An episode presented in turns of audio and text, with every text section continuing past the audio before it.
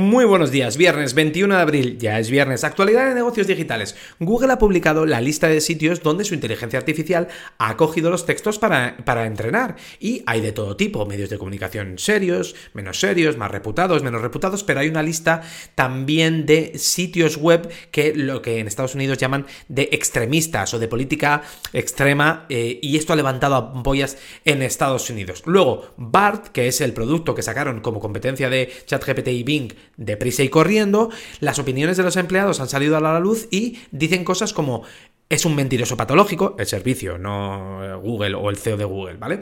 Y las respuestas pueden llevar a las lesiones o la muerte. Ahora sabemos por qué eliminaron eh, la división o la unidad de ética por la inteligencia artificial, viendo estas, estas opiniones. Porque cuando los inversores aprietan, pues los ideales no son la prioridad, está primero el negocio y sobre todo la supervivencia de la empresa. Microsoft saca Twitter de su plataforma de publicidad, otra empresa que, no quiere pagar por el acceso vía API a Twitter. Elon se ha cogido un, cabreo increíble y en una de sus bravuconadas ha amenazado a Microsoft con demandarle. Pero bueno, eh, ya sabes cómo es Elon, hay que quererle o no.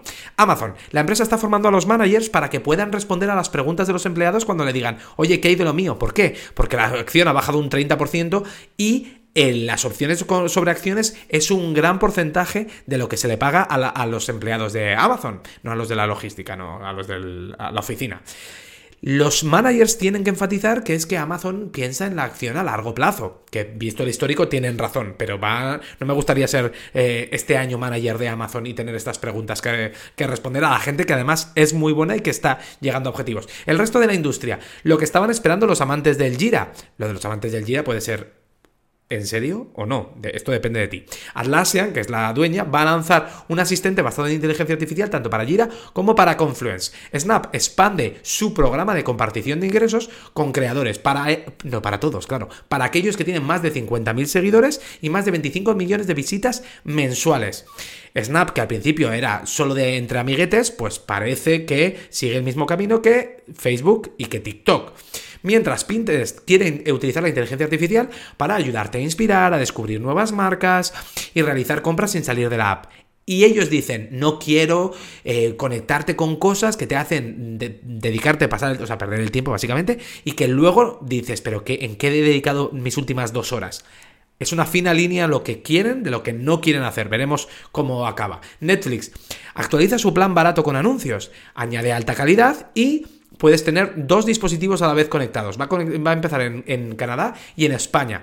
Yo, mi pensamiento es sí que confía Netflix en, los anuncios como fuente de ingreso, que se puede estar pegando un tiro en el pie comparado con su antiguo modelo de precios. Resultados trimestrales. IBM apenas crece en ingresos, está plano 0,4%, pero en beneficios ha subido un 26%.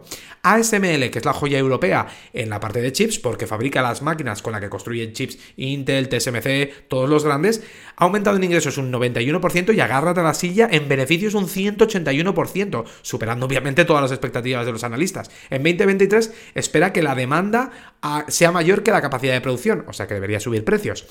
Y en el artículo de hoy de la newsletter en detalle, te digo, Facebook ha destrozado a Linktree con una lección básica de negocio. Básicamente, de quién es el cliente, te lo explico, así que date de alta para, para recibir estas noticias. Pasa buen fin de...